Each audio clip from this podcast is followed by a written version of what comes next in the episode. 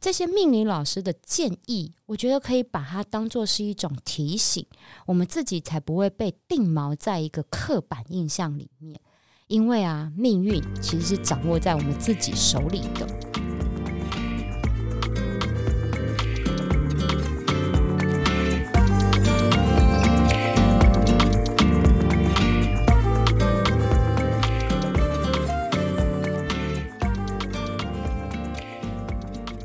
欢迎收听香气 Talk，我是心灵调香师米萨头。到年底了，我的好姐妹们呢都相揪要去找命理老师，因为呢，今年有人刚生了宝宝，想要去排命盘啊，也有人呢，他们本来就固定每年都会去排流年运势，所以呀，就开始在聊天室里面分享哪个老师比较准啊之类的。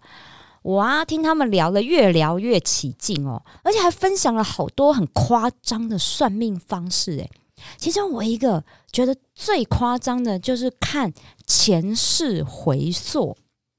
你知道我好朋友啊，就是曾经单恋一个男生好多年，那那个男生呢都对他无动于衷，所以呢那时候他就找了一个说可以看前世的灵媒，花了六千块。一小时而已哦，去看了自己前几辈子，然后呢，到现场啊之后啊，灵媒就开始问清楚状况啊，然后原因啊等等的，然后就开始办事了。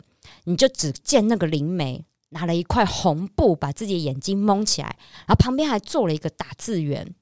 那就只听到那灵媒拿法器啊，敲桌子啊，然后讲了一大堆什么似懂非懂的话，然后那个打字员就啪啪啪啪啪啪啪打字打的飞快的，然后一个小时后，灵媒啊就停下来了，然后呢眼睛的红布也拿下来，这时候打字员字也打完了，然后印出来七张 A4 的报告，然后打字员呢就跟我朋友说，这一张呢就代表你的仪式。所以老师刚刚回溯了你前七辈子，好了，他就是来问说，他跟这个现现在暗恋的这个男生到底有没有可能在一起嘛？林梅就直接下了一个结论，他说啊，我看了你前面的七个辈子，都跟这个男生是有缘无分，通通都没能开花结果，所以你这辈子应该是没有办法在一起了。我真的听了又好气又好笑，你知道吗？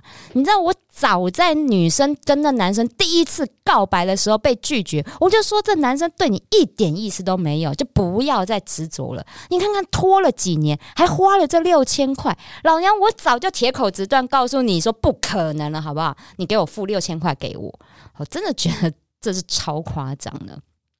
我知道大家就是遇到挫折啊、迷惘的时候，一定都会想要去算命，这个是人之常情。因为命理在这个世界上已经存在超过好几千年了。我们中国啊，就有紫微斗数、八字啊、易经，还有看面相、手相等等的。那西方国家就有星象、占星啊、塔罗牌这些，好多好多好多种方式。我自己啊是相信姓名学还有星座，因为我的本名呢就是我爷爷算了七天七夜排出来的，他说有逢凶化吉的含义，所以呢我就是这辈子打定主意，我绝对不会改名字。然后呢，星座的部分呢，是我的赖啊，有加入那种每天报星座运势的那个官方账号，所以呢，每天呢就会跳出来那个今日星座运势这样子。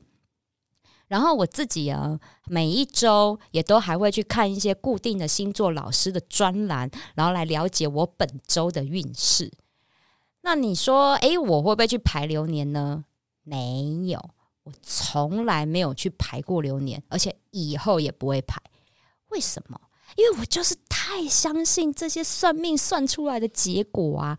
你知道，我光是每天跳出来的这个星座运势，满分五颗星。只要当天一早我看到了，哇塞，今天的运势怎么只有两颗星，甚至一颗星，我就觉得我心里有疙瘩，你知道吗？然后如果本周运势啊，说要什么防小人呐这一种的，我那个礼拜就会觉得说，是不是有些同事讲话啊，是不是话中有话，要针对我哪一些啊什么的等等，我真的觉得有一点累。好，所以为什么会有这样的心情产生？其实就和心理学的一个理论有关，它叫做锚定效应。它就是那个大船入港要下锚固定的那个锚定。因为啊，船的锚很重很重，所以你下下去之后，就是让船不会随着海流飘走。所以，当我们人要下决定的时候，这个决定的判断依据，一定是会根据我们前面搜集来的这些情报啊、资讯去做评估，然后我们才会做出决定。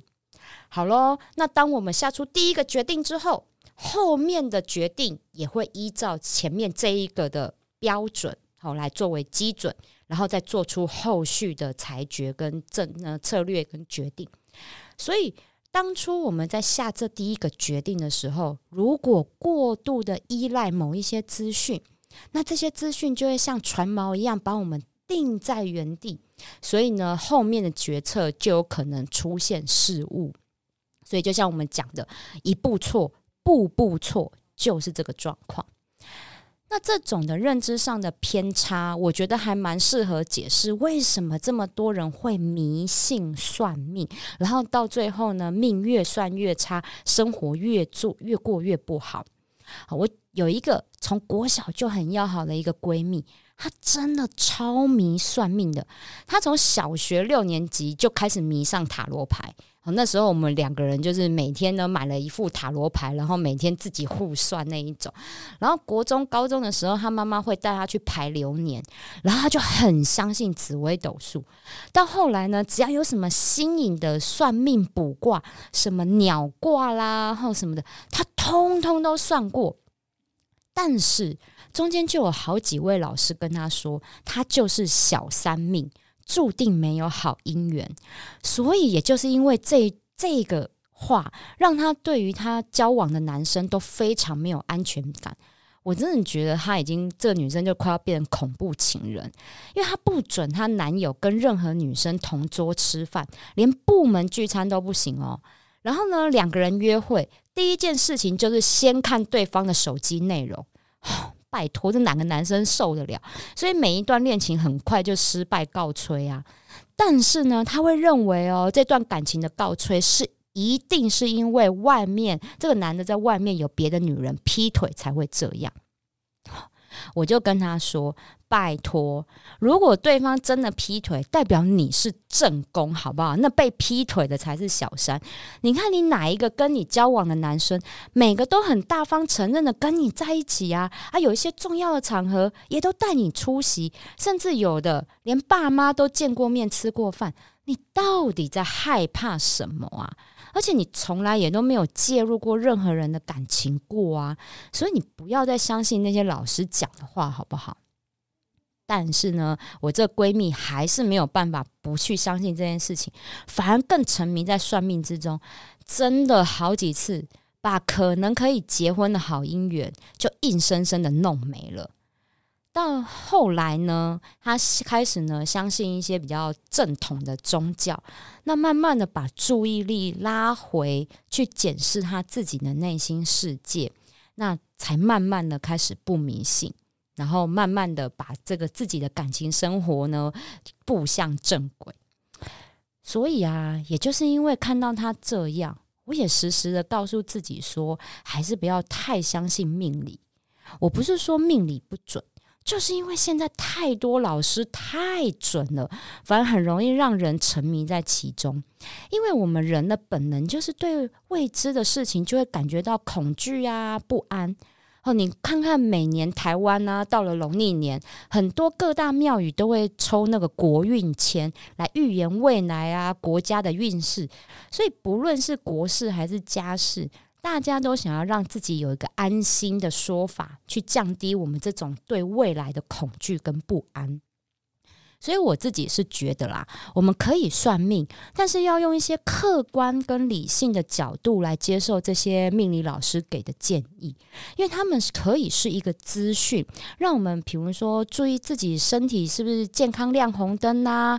好，那比如说老师说，哎，你最近可能破财哟，那是不是提醒我们不要随便盲目购物？好，所以这些命理老师的建议，我觉得可以把它当做是一种提醒，我们自己才不会被定锚在一个刻板印象里面。因为啊，命运其实是掌握在我们自己手里的。这些命理老师的建议，我觉得可以把它当做是一种提醒，我们自己才不会被定锚在一个刻板印象里面。因为啊，命运其实是掌握在我们自己手里的。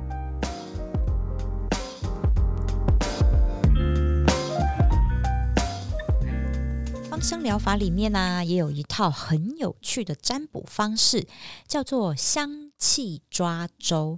对，就是小孩子满周岁的时候，要摆一排东西，然后让他抓的那一个抓周。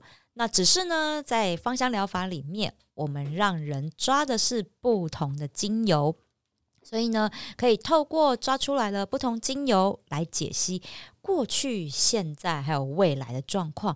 或者是最近遇到了什么样的挫折，那哪一支精油可以来帮你解决像这样心灵上啊或身体上的一些不适或不安？我觉得啊，这一套方法很有趣，因为我发现啊，植物跟人类其实真的有共鸣。我印象最深刻的就是之前在县市长大选的时候，我去高雄啊办了一场香气抓周的讲座。那一般我们香气抓周的话，至少也会准备大概三十支左右的精油，那就让学员闭上眼睛，静下心，然后呢去感受哪一支精油想要被你抓起来。那当天呢，有好多的学员都抓到橙花精油。你知道这个几率有多低吗？就像我之前的节目里面提到的，因为橙花精油就像乱世中的圣女一样，可以安抚人们的愤怒跟不安。所以你知道那一场高雄发大财的选举，真的哦，就是让人民感受到对未来的不安感。所以你知道，超多人就是在三十支精油里面，很多人重复抓到这一支。哈，我就是觉得真的。植物跟人类真的是息息相关，所以当我们感受到挫折啊，或者是对未来有迷惘的时候，除了去庙庙里面保不拜拜之外，其实我也蛮推荐哈，可以把家里面所有的精油都拿出来，用香气抓周的方式，看看哪一支植物的能量可以帮助我们自己来调整这些充满负能量的磁场，然后呢，陪伴我们度过这个人生的低潮。所以今天我想跟大家分享的调香配方叫做“我的命运我做主”。当你遇到挫折和迷惘的时候啊，听了很多的亲朋好友的建议，还有啊命理师给你的人生方向，不知道该怎么样选择，不知如何是好的时候，就可以用这个配方去排除杂音，找到你自己该走的人生道路哦。所以这个配方呢，有三支精油。第一支是安息香，安静的安，香气气息的息，好安息香。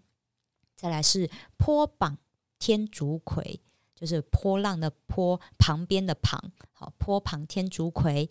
啊，再来是依兰依兰。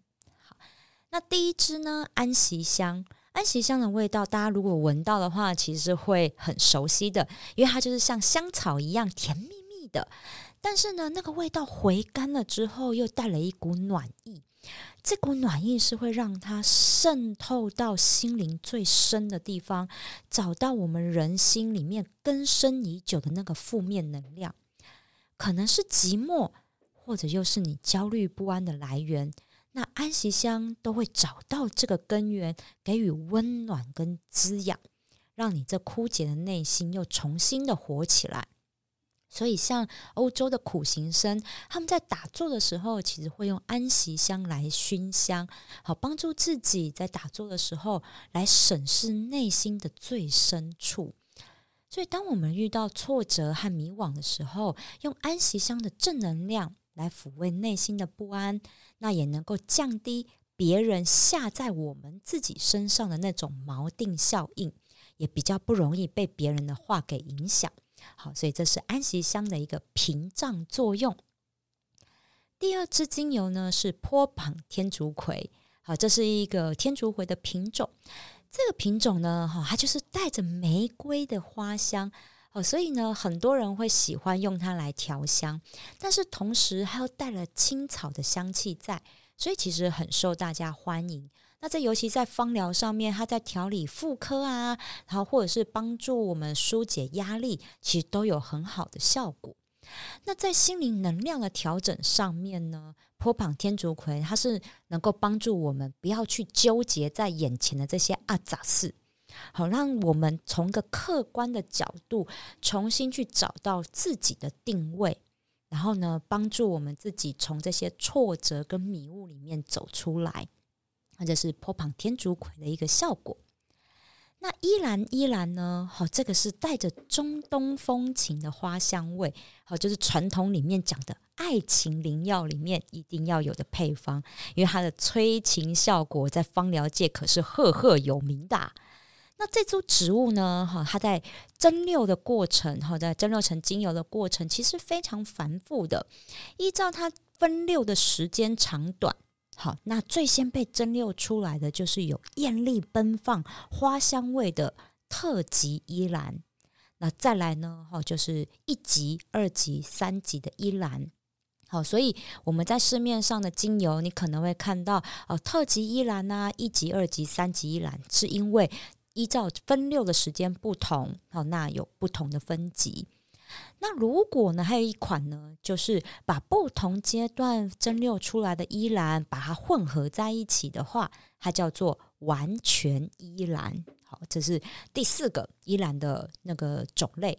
所以我这边呢，会推荐大家来使用完全依兰，因为它的香味层次是比较丰富的，而且植物能量也是比较多元。好，所以我会推荐大家来使用。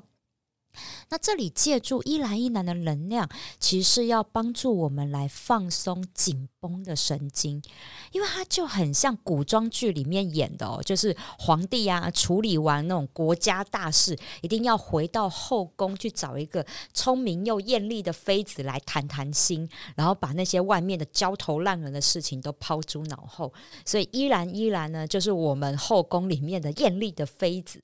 好，就可以帮我们放松心情，然后又可以好帮助我们内心去做一个放松的调整，好能量的调整。好，这是依兰依兰。那如果呢，这三个我们的比例配方的话，是室内熏香用的话呢，我会建议安息香的话呢，滴三滴，坡榜天竺葵滴五滴，依兰依兰滴两滴。好，所以当我们心绪比较混乱的时候，我们就可以在家去找一个可以放松沉思的一个角落或空间来做熏香，让这些植物能量来协助自己去整理这些思绪。那如果要调成石墨的滚珠瓶，浓度呢三趴的话，我们安息香呢就是滴两滴，坡旁天竺葵呢滴三滴，依兰依兰滴一滴。所以，当我们在听亲朋好友建议，或者是呢，在去找算命师问卦之前，好，或者是之后，我们都可以来使用，就帮助我们用一个客观理性的心情去收集，还有判断这些建议有哪一些是适合自己的。哎，总算呐，糟糕透顶的二零二零年要过去了。未来的一年呢，一定有很多需要重新开始的事情。所以，这个配方“我的命运我做主”也可以帮助你在定定新年新计划的时候来使用哦。你会发现啊，脑袋里面就有很多的点子跑出来，让你充满干劲。像我啊，最近就常常在办公室里面使用这个香味，就抛开了锚定效应。昨日种种，今日种种，譬如昨日死。好，那今今年的种种也是一样，就要过去了。明年的种种，譬如今日生。新的一年，我们一定都会更好的。喜欢今天的节目吗？记得订阅哦。香气透克我们下次聊喽。